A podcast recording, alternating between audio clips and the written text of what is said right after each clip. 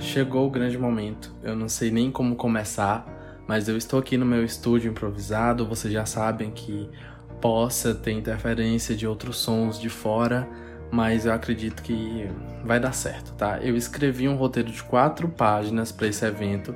Ele é muito especial e a gente vai iniciar logo porque eu não tenho todo o tempo do mundo. No mas, vocês já sabem o que tem que fazer, que é seguir o podcast, ativar as notificações, participar das enquetes que vão ter, né? No caso do Spotify. Inclusive, nesse episódio também vai ter enquete. No último episódio da Kaliutes teve, só que só três pessoas ouviram e nenhuma delas participou. Enfim, fica a critério de vocês. No mas, é, é um prazer fazer esse trabalho para as três pessoas que me escutam e eu queria deixar claro que essas são as minhas opiniões pessoais. Tudo que eu falar aqui não tem o intuito de, de atacar a artista, de atacar a equipe dela, atacar quem criou o trabalho. Então é isso. Só não se apeguem às coisas que eu falar, porque não são a verdade total. Então, como vocês já bem sabem, é, esse é o nono álbum de estúdio da cantora americana Lana Del Rey. É, o álbum se chama Did You Know That There's a Tunnel Under Ocean Boulevard? É um nome gigantesco, tá? Eu tenho muita dificuldade de falar ele, mas vai dar certo, vai dar certo, vamos com calma. A Lana é uma artista que eu admiro bastante, tá? E eu tô muito nervoso porque essa é a minha primeira review dela aqui no Cornucópia. Só que eu tenho uma review do Blue Bannisters, que foi o álbum que antecedeu esse, lá no TED Parte 1. Então aí, se quem quiser escutar, pode dar uma, uma pesquisada aí nas minhas redes, né? No link que vocês vão encontrar o TED Parte 1 e vai ter lá uma review do Blue Bannisters que é muito boa, por sinal. Então, o Didi, né, que vai ser o nome carinhoso que a gente vai chamar esse, esse grande livro, que é o título desse álbum da Lana, ele foi lançado no dia 24 de março. Eu estou gravando no dia 29, então desde quando lançou eu estava em um trabalho intenso de reunir referências, de reunir conteúdo de pensar o que é que eu vou falar sobre esse álbum, gente. É muito. E foi muito difícil, tá? E está sendo muito difícil gravar isso aqui. Eu queria deixar claro que esse álbum ele marca o retorno da artista, né? Depois de dois lançamentos no ano de 2021, que foram o Chemtrails Over the Country Club e o Blue Bannisters, que eu já citei anteriormente. Então, esses dois álbuns eles antecederam esse disco e deram o que falar porque foram dois álbuns atípicos que foram lançados na pandemia, que tem também essa marcação temporal pandêmico, né?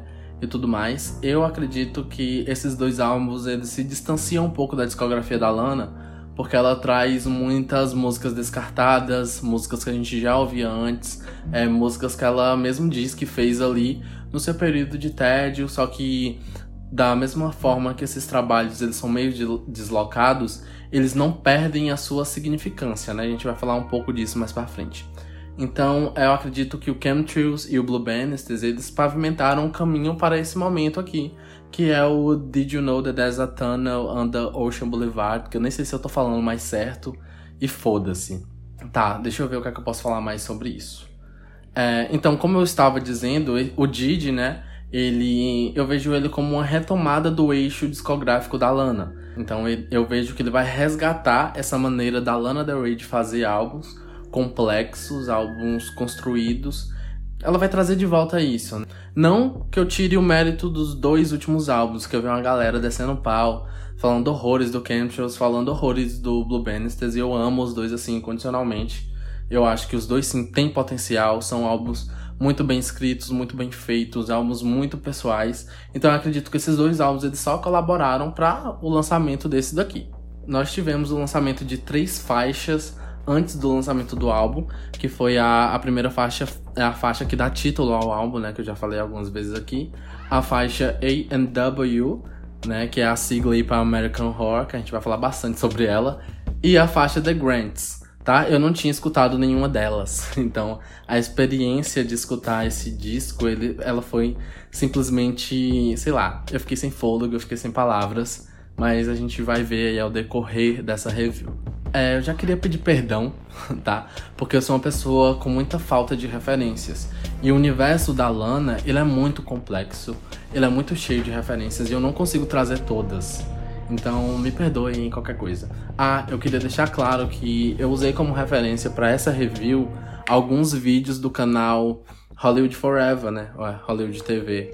não me recordo agora. Mas é o canal da Fernanda. Ela sempre foi inspiração para mim. Um beijo, inclusive, Fernanda. Qualquer coisa que vocês quiserem, vão lá nesses vídeos, recorram a ela, tá? Como eu fiz, porque são bem interessantes. Ela vai falar um pouco sobre as músicas que foram lançadas e acredito que ela vai lançar também um episódio sobre o disco completo, né? Uma review, que é mil vezes melhor que a minha. Enfim, caras, eu nem sei por onde começar, tá? Não sei por onde começar. Mas eu queria reiterar que eu vejo esse, esse trabalho como uma retomada característica depois do lançamento do Norma Funk Rockwell, que foi aí o disco mais aclamado da Lana lá em 2019. Então eu vejo que ele tem esse resgate, né? Ele volta aí para esse eixo. Ele tem essa retomada característica. O título do disco faz é referência ao atalho que levava as pessoas de Los Angeles até a praia de Long Beach ou seja, a Lana fala muito desse espaço como um espaço metafórico, né? Ela questiona se as pessoas sabem que esse espaço existe, porque é um espaço que foi desutilizado, né? Que, que perdeu o seu uso, que foi esquecido, entre aspas. Então ela se questiona também para quem são as músicas dela, se só a família dela deveria ter acesso a essas coisas bonitas que existem dentro dela. E ela toca muito nesse, nessa confusão ela toca muito nessa contrapartida que é dar ênfase ao esquecimento, né? Na canção ela fala sobre isso. Então, ela pede para que as pessoas não se esqueçam dela ou do seu trabalho, como o túnel que foi desativado na, na, na Avenida Ocean. Então, sei lá. Tem uma coisa muito do pós-vida também, tem uma coisa muito fantasmagórica, que é a questão das lembranças. Enfim, a gente vai ver um pouco nos destaques quando for falar da, da das músicas. Enfim, o disco ele marca a volta das composições em camadas. O que é que, é, o que, é que são essas composições em camadas para mim? Eu acho que a Lana, nos dois últimos álbuns dela, antes desse, ela tinha meio que é, resgatado algumas composições ali ao longo da carreira dela e feito algumas músicas recorrentes do tempo, do período, né? Canções temporais. No caso do Didi, ela traz essas composições é, em camadas, que são músicas mais bem trabalhadas e mais feitas para compor a atmosfera do álbum. Então eu percebo muito disso aqui nesse disco. Posso estar errado, posso estar errado, é apenas a minha opinião. No mas, esse álbum é um trabalho super denso, tá? Em, em uma primeira impressão, quando eu escutei ele, foi um trabalho muito difícil de assimilar na minha mente. Tem toda essa, essa questão sombria e ao mesmo tempo tem uma questão jovial em algumas faixas. Ela tem um switch ali muito interessante que varia entre essas questões e entre as referências. Então é isso, ela traz diversos elementos do folk pop, do alternativo, algo que já é corriqueiro na discografia da Lana. Ela vai voltar aí um pouco também pro trap, o trapzinho da mãe, que é algo bem emblemático aí de algumas eras passadas. Existe uma prática muito comum dentro do compartilhada entre as pessoas que escutam a discografia da Lana, que escutam as músicas dela, que é justamente comparar com os lançamentos anteriores, né, os lendários lançamentos. E eu percebo que esse disco ele também remonta um pouco da estética do Born to Die, remonta um pouco do Ultraviolence ali, do Lustful Life, inclusive, que é, ultimamente existiram várias discussões, né, sobre a qualidade desses álbuns e, enfim, é um álbum que resgata muito bem isso. Eu vejo ele como um disco muito chocante, tá? Ele é muito pessoal, ele é uma mistura de elementos e essa mistura ela é muito expansiva em todos os sentidos, seja no visual. Eu sei que a capa do álbum faz referência à capa de um filme, se eu não me engano ali, eu não pesquisei essa parte, mas tem alguma coisa a ver. Seja no visual, seja na produção, seja nas letras, seja nos vocais, seja nos interlúdios, então tudo nesse álbum é muito chocante e é muito expansivo, é muito denso, é muito sombrio, sabe? Eu não sei se vocês conseguem identificar o que é que eu estou falando, mas no mais é isso aí. Tá, eu já falei que é um disco muito pessoal. A Lana ela tem voltado para essa questão é, já tem um tempo. Então é, é muito complicado falar desse álbum sem ser a própria Lana falando porque eu vejo ele como o trabalho mais complexo da vida dela, o trabalho mais cheio de referências e mais pesado em um sentido de expressar a vida da Lana. E até para além disso, né, que em alguns momentos ela vai pensar no legado dela no pós-vida, inclusive. Então são questões que eu, eu particularmente sinto que são arriscadas aqui para mim tocar. Então, vamos ver até onde isso vai. As letras, o lírico do álbum. O Didi é uma junção dos temas recorrentes nos últimos tempos da discografia da Lana, né? E várias outras coisas novas que ela nunca tinha expressado. Então, eu já falei para vocês que é um trabalho difícil. Enfim, então é isso, né? Ela vai trazer alguns aspectos que ela tinha colocado nos outros discos. Eu acho que, de novo, o que a gente tem aqui é a influência da música gospel em várias faixas em várias mesmo. Nós temos mais uma vez as composições sobre a família e a aproximação dela. Eu percebo que ela fala um pouco também sobre a relação dela com a mãe, que foi muito presente no Blue Bannisters, né? Ela sempre demarcou isso bem de uma forma bem aberta nesse último disco. E aqui nós temos também o desejo dela de ser mãe, que a gente já tinha visto lá no Blue Bannisters em Sherry Blossom, e aqui ele se ele se consagrou. Ela fala disso em uma ou duas músicas desse álbum. Então aí eu percebo essa essa essa necessidade dela querer ser mãe, até porque a irmã dela foi foi mãe também, tem toda essa relação. Ela fala que segura a sobrinha dela, não sei se é isso, ela segura a sobrinha dela pensando em segurar o filho dela até que ela possa segurar um filho dela. Alguma coisa do tipo, eu não sei ao certo, depois vocês olham lá. É, nós temos também um elemento religioso muito presente, como eu já tinha falado, na influência da música gospel. Então, eu acho que aqui marca a transição da Lana bruxa para a Lana crente, né? Eu vejo a Lana bruxa e até o Chemtrails Over the Country Club, o Blue Bannisters, tem toda aquela questão ritualística dela. A gente viu também no Norma Fucking Rockwell várias referências aí à bruxaria. O Lustful Life é o maior exemplo disso. E aí ela passa e ela. Não, a partir de agora você é uma velha crente. E é sobre isso, tá? Eu não sei aí onde é que ela quer chegar. Eu prefiro a Lana Bruxa. Vamos ver aí até onde ela vai com isso. Mais uma vez, ela escreve sobre muitas coisas. Como eu disse, são composições pesadas, cheias e carregadas de poesias, de referências. Ela mostra mais uma vez o poder dela como uma das maiores compositoras do, dos últimos tempos. Ela se consagra mais uma vez, né? Ela foi muito muito aclamada na época do Norman fucking Rockwell, justamente por isso, porque as composições deram ênfase. O mundo viu a Lana Del Rey pela primeira vez como uma grande compositora, né? Isso muita gente já tinha visto isso antes, mas eu acho que foi em 2019 que o pessoal que a crítica especializada parou e, e, enxergou a Lana Del Rey como uma grande compositora. É. Eu acho que ela também traz várias nuances vocais ao decorrer das faixas é algo que, é, que ela vem buscando nos últimos álbuns também, que é sempre modificar a voz dela. Ela dá tom de acordo com os temas da canção, então isso é perceptível nas faixas joviais, nas faixas mais divertidas. E nas faixas sombrias também não é diferente. Ela coloca a voz ali mais grave, tem a questão do sussurro que também é, é presente nesse disco. Enfim, ela brinca em diversas letras, em algumas letras, algumas até problemáticas, mas né, vamos, vamos passar esse pano aí. Em relação à produção desse disco, na capa a gente vê que, ela é, que essa produção é liderada por cinco produtores principais, que são o Mike Hermosa, o Jack Antonoff, o Drew Erickson, o Zach Dewis e o Benji. Não conheço o último, tá?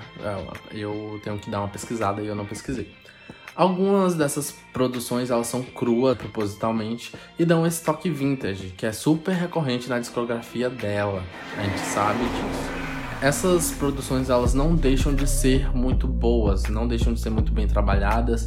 Eu acho que tem um grande diferencial nas transições dentro das próprias faixas, que são muito bem feitas. Inclusive, eu me espantei com o fator Jack Antonoff nesse álbum, porque ele foi muito bom tá? especialmente em American Horror, que, cara, o cara ele foi um gênio. Eu acho que ele precisava de um álbum desse para trazer ele de volta aí para aprovação do público. Ele é um puta produtor de, de fato, só que ele tava meio distante aí desse, desse poder que a gente deu para ele de ser considerado um grande produtor aí, em fator dos outros lançamentos, não só da Lana, mas de outros artistas que ele trabalhou. Então ele volta e eu acho que American Horror traz ele de volta, resgata ele de volta à luz, de volta ao estrelato. O disco, as produções têm um tom mais clássico, né? As músicas elas mudam de produção, mas não perdem a identidade do trabalho. É algo que a gente percebe a cabeça da Lana, a mente da Lana sempre por dentro desses processos. E a gente vai ver mais uma vez aí o abuso dos violinos, é, o abuso dos pianos, o violão muitas das vezes cru, o baixo, o synth pop ali, ela também volta aí um pouco pro trap com as batidas emblemáticas que remontam à era Lustful Life, que é odiada por muitos e aclamada por poucos, enfim. Mas é isso. No mais, a produção se, se consolida nisso. É uma produção muito boa, é uma produção muito bem pautada no folk, é uma produção coesa na maioria das vezes. São vários produtores, não só esses cinco, tem alguns outros né, compositores que, que trabalharam nesse processo, então tá 10 de 10 a produção. Eu, eu acredito nisso. As participações, enfim, é um álbum marcado por várias colaborações. Algumas deveriam cantar mais e outras menos. A gente vai chegar lá. Mas assim, eu gostei das participações porque elas conseguiram resumir muito bem a proposta do álbum eu pensei que algumas delas iam deixar o álbum meio distante da estética daquilo que a Lana estava construindo antes de lançar. Só que não, cara. É engraçado porque todas as participações se casaram muito bem ali no conjunto final do álbum. Como vocês sabem, né, toda review é, eu chego na parte dos destaques, onde eu falo de cada faixa que eu gostei particularmente, os destaques ali. Às vezes eu falo das faixas que eu não gosto e às vezes eu não falo. Isso é de praxe, já vocês já devem conhecer, né? Se você não sabia, agora você já sabe. Então, como grande primeiro destaque desse álbum, tem a faixa The Grants, que é a faixa que abre o disco, né, obviamente.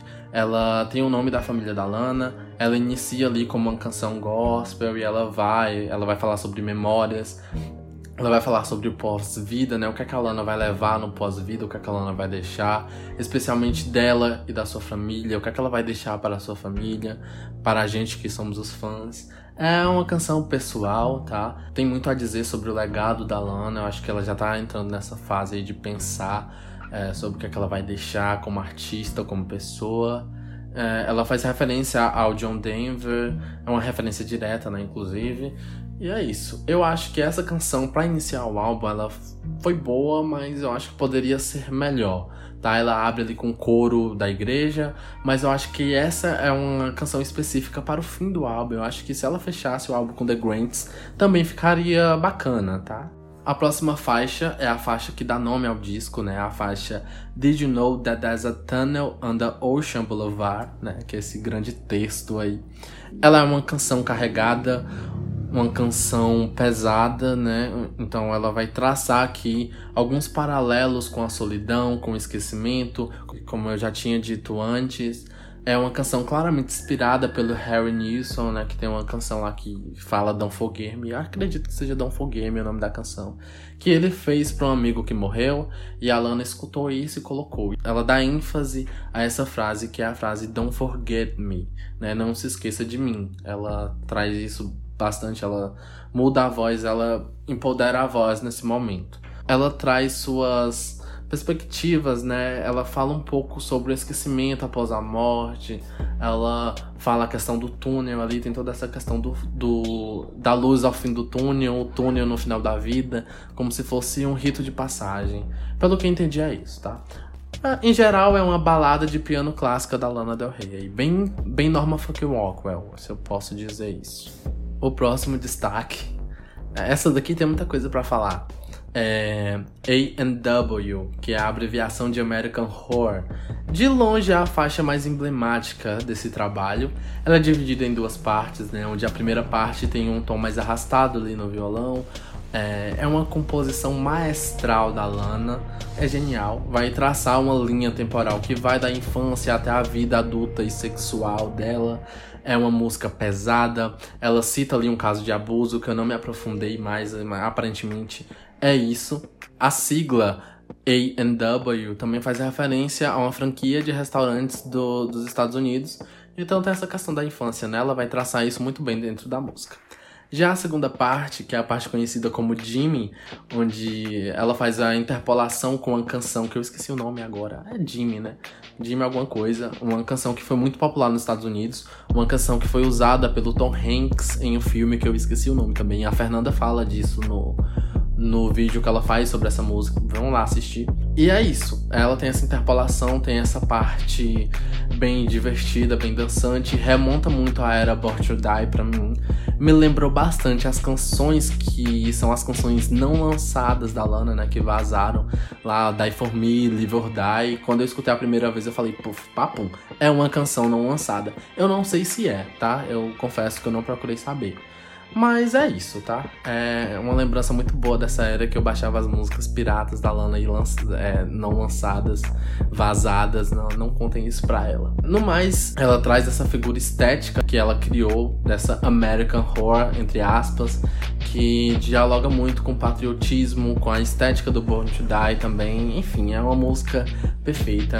Assim, cara, eu acredito que seja a melhor música desse álbum, a melhor, a melhor colaboração dela com o Jack Antonoff, eu acho que é a música do ano, a, a grosso modo falando, eu acredito que seja. Eu simplesmente estou encantado com essa música de verdade, eu tô assim chocado com a transição, com tudo que acontece ali dentro dela, com tudo que a Lana traz. A próxima faixa é a faixa Candy Necklace, que é uma colaboração com John Batista, que foi o cara que ganhou aí o Grammy em 2021 de melhor álbum do ano. Um gênio da música, tá? A grosso modo falando aqui, é muito bom. Eu gosto bastante dele.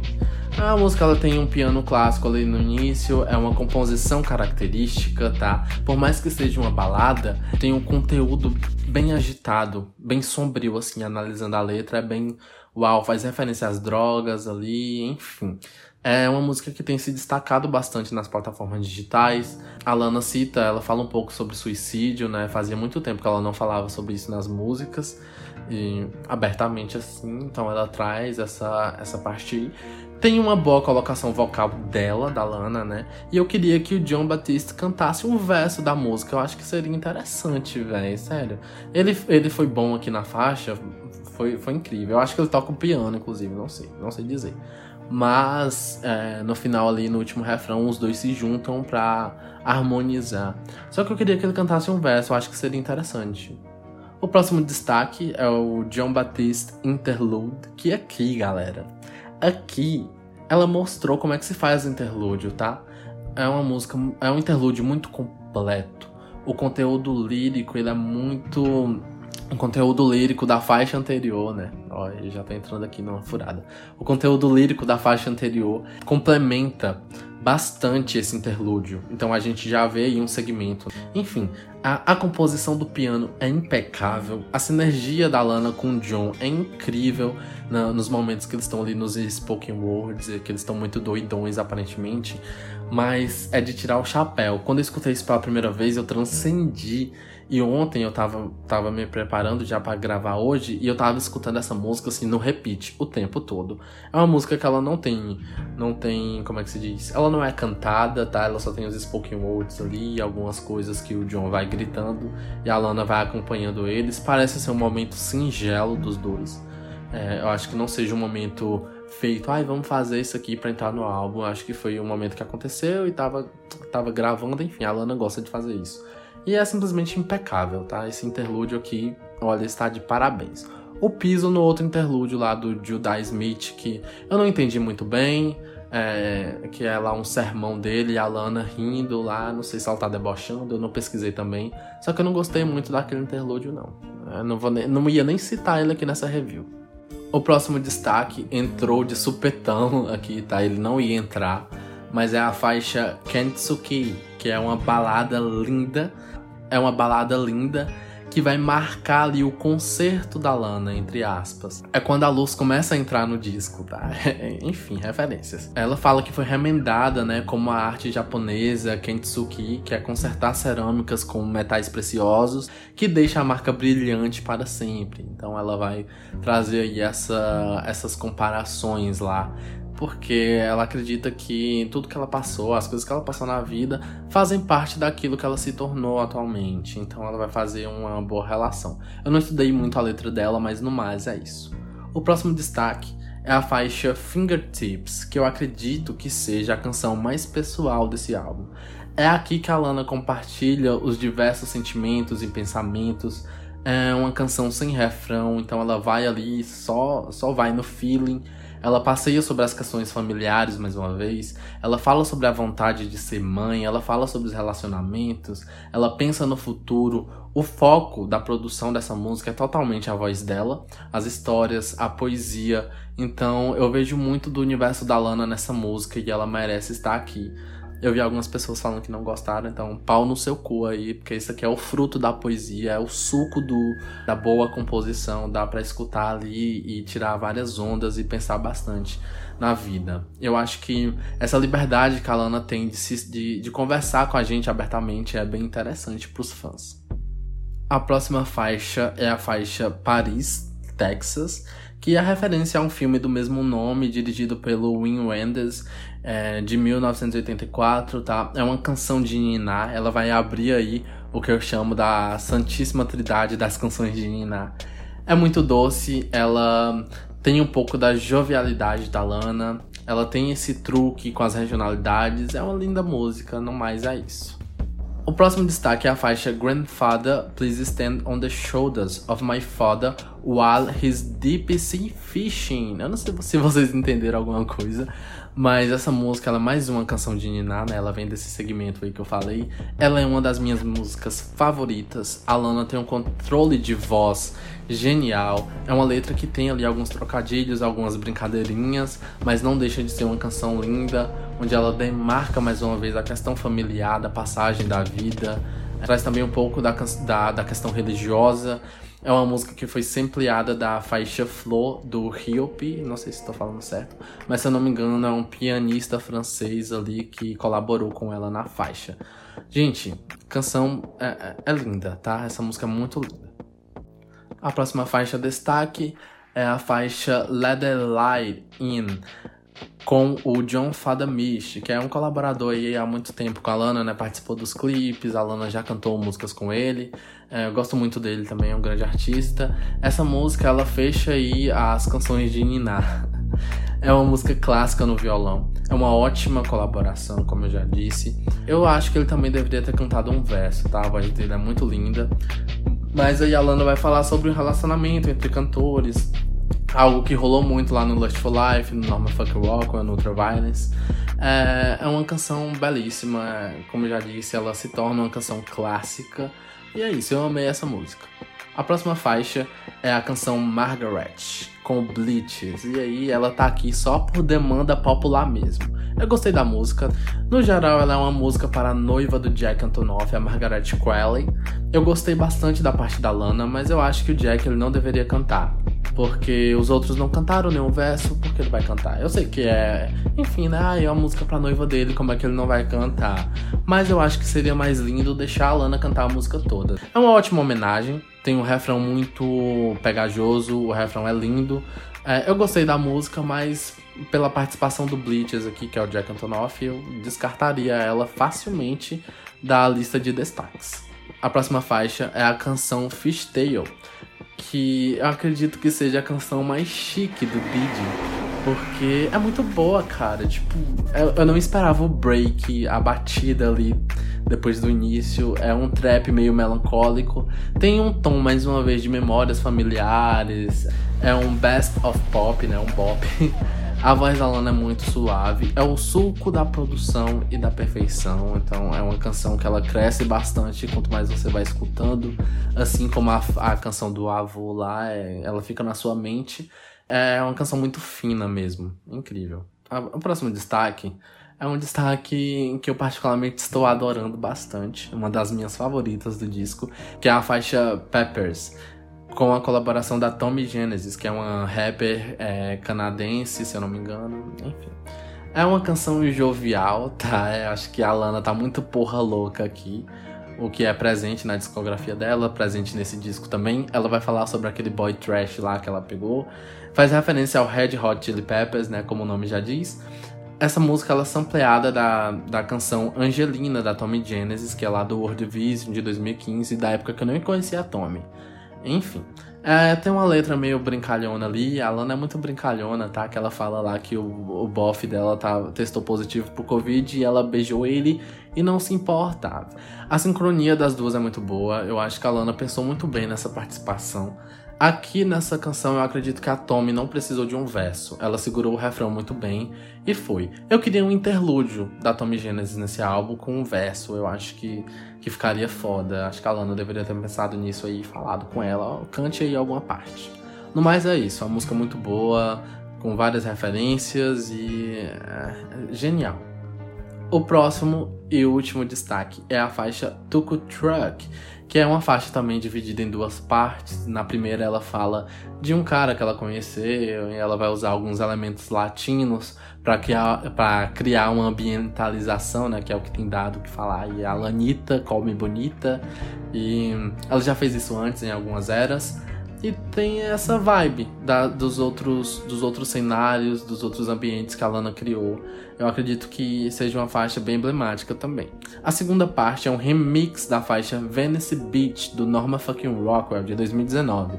E é por conta desse remix que eu sustento a teoria de que o Didi é uma volta aos eixos da discografia da Lana, tá? Como se os outros álbuns fossem apenas um abre-alas para o que ela trouxesse agora, né? Que são produções mais centradas, que são coisas mais direcionadas, são coisas grandes e eu acho que esse, esse remix de Venice Beach aqui tem muito a dizer sobre isso.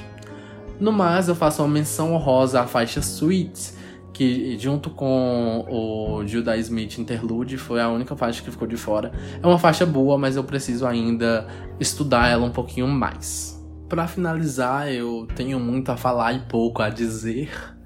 É, mais uma vez, é uma viagem muito boa escutar um novo trabalho da Lana. É sempre uma super produção e com esse disco, Did You Know, não foi diferente é sem dúvidas o marcador da nova jornada da persona Lana Del Rey. Eu acho que depois desse trabalho ela vai caminhar por coisas muito mais diferentes, por coisas muito mais pessoais. De longe é um Grammy Material, eu acho que é um dos melhores álbuns do ano. Me deixou sem palavras em vários momentos. Eu até tô me surpreendendo que eu tô falando muito, já são quase 40 minutos de episódio, só que editado vai ficar uns 20 aí. Ouvi dizer que vai ter um deluxe com Yes to Heaven, que é uma música que tem viralizado aí no TikTok, né? Uma música não lançada. E se tiver, a gente vai estar tá aqui para reagir, né? Para fazer a review. No mais é isso. Eu acho que a Lana ela conseguiu trazer mais uma vez um trabalho bem centrado, bem coeso, é um trabalho que remonta a figura dela, das outras Lanas e que consolida ela mais uma vez como uma grande compositora. A nota desse disco vai estar tá aí nas descrições. É... A moto, ai meu Deus. Sigam o podcast, avaliem o podcast. Deixe aí nos comentários o que, é que vocês acharam. Façam um pix para me comprar um microfone. E no mais é isso. Eu nem acredito que eu consegui gravar o meu primeiro episódio sobre a Lana no Corno Cópia. E ai, eu tô muito emocionado. E é nós sempre. E obrigado mais uma vez.